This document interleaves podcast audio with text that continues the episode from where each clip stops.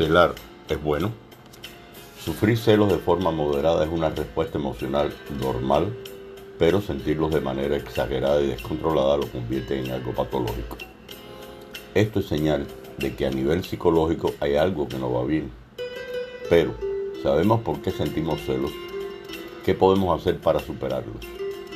Hablar de celos es referirnos a un sentimiento de temor a perder a la persona amada. Se ha demostrado que los celos de forma controlada y en pequeñas dosis pueden ayudarnos a potenciar la relación, pero cuando los celos son enfermizos, nublan la razón de quien los padece.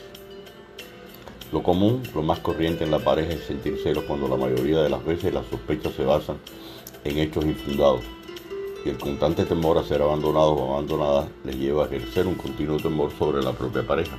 Sin embargo, el mejor antídoto será la seguridad que se siente entre ambos. ¿Por qué somos celosos? Diversos son los factores, veamos algunos. La falta de confianza en uno mismo. Las personas inseguras muchas veces no se sienten merecedoras de amor de su pareja y esto les lleva a desconfiar de la sinceridad y cariño del otro.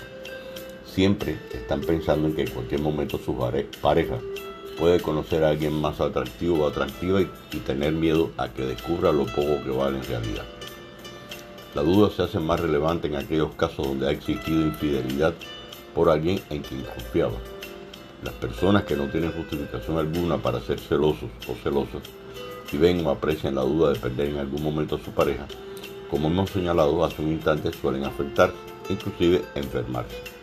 Sus pensamientos resultan destructivos que hacen que el problema de los celos realmente se agrave. Su ideal, sustituirlo por otros de seguridad y confianza que ayuden a frenarles. Ser objetivo y aprender a diferenciar lo que son hechos reales de los que pueden estar manipulando tu imaginación. Entiéndase, tomar verdadera conciencia del problema e intentar hacer algo al respecto. Un elemento que puede reducir los celos es la tolerancia, dándole espacio a su pareja, evitando ese impulso irrefrenable que te lleva a estar en todo momento controlando y preguntándole sobre lo que hace y con quién. Que no ceder. Lo único que va a conseguir es que se sienta cada vez más agobiada y atosigada. Inclusive, ¿por qué no confiar en algún amigo o amiga? Los consejos y puntos de vista de otras personas ayudan a analizar lo que nos ocurre de forma objetiva y encontrar soluciones que tal vez no se nos habían ocurrido.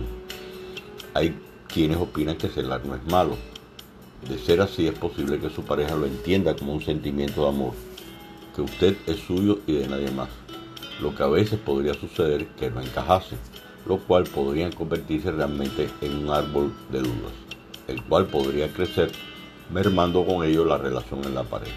En fin, si lográsemos aprender a controlar estos impulsos los celos no podrán ayudar realmente a apreciar y valorar a la persona que tenemos al lado. La clave, la comunicación.